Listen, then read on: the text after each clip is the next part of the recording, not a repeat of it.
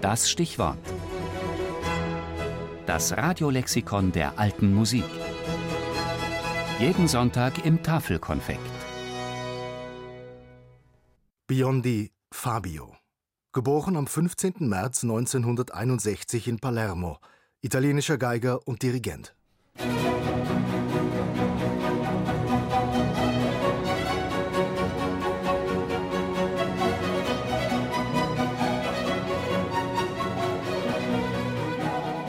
Als wenn sie um ihr Leben spielen würden. Fabio Biondi und sein Ensemble Europa Galante mit einem Concerto von Vivaldi. Musik machen mit frischem, packendem Zugriff, kraftvoll, vital, rasant, atemberaubend und unerhört.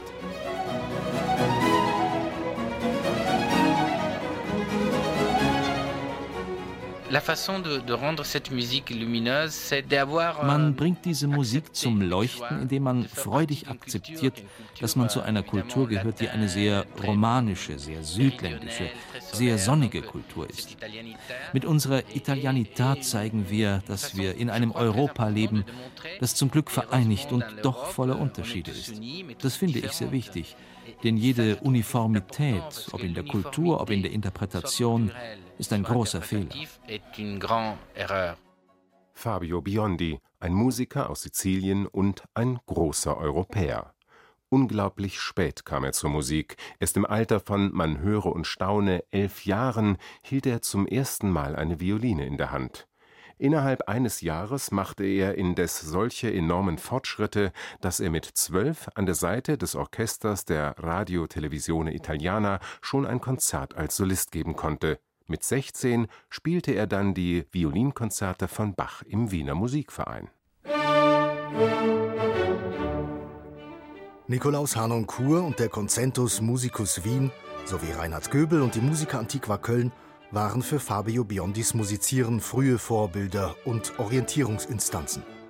In der Folge spielte er mit führenden Ensembles der Originalklangszene mit La Capella Real de Catalunya unter Jordi Savall, mit dem Clemencic Consort, mit dem Seminario Musicale, mit La Chapelle Royale unter Philipp Herrewege, mit Les Musiciens du Louvre unter Marc Minkowski.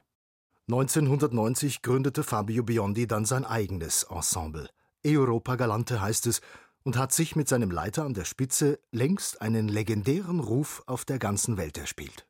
Neben der Pflege des gängigen Repertoires hat Fabio Biondi in Bibliotheken und Archiven viele vergessene Komponisten und deren Werke aus dem 18. Jahrhundert wieder zutage gefördert und zur Aufführung gebracht. Opern und Oratorien von Francesco Feo und Michele Falco, Orchestermusik von Carlo Monza, Konzerte von Lucatelli. Fabio Biondi, der Schatzgräber, der zu den vermeintlichen Kleinmeistern seine ganz eigene Meinung hat ich glaube, dass die Wiederentdeckung der sogenannten kleineren Komponisten der musikalischen Welt zeigt, dass man die Musikgeschichte schlecht geschrieben hat.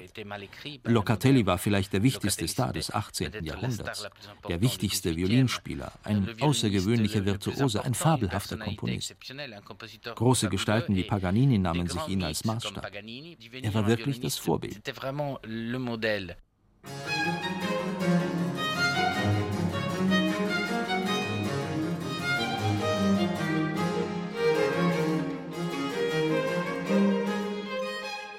Seit 2005 ist Fabio Biondi auch künstlerischer Leiter der Stavanger Symphoniker in Norwegen und zudem musikalischer Leiter der Oper von Valencia in Spanien.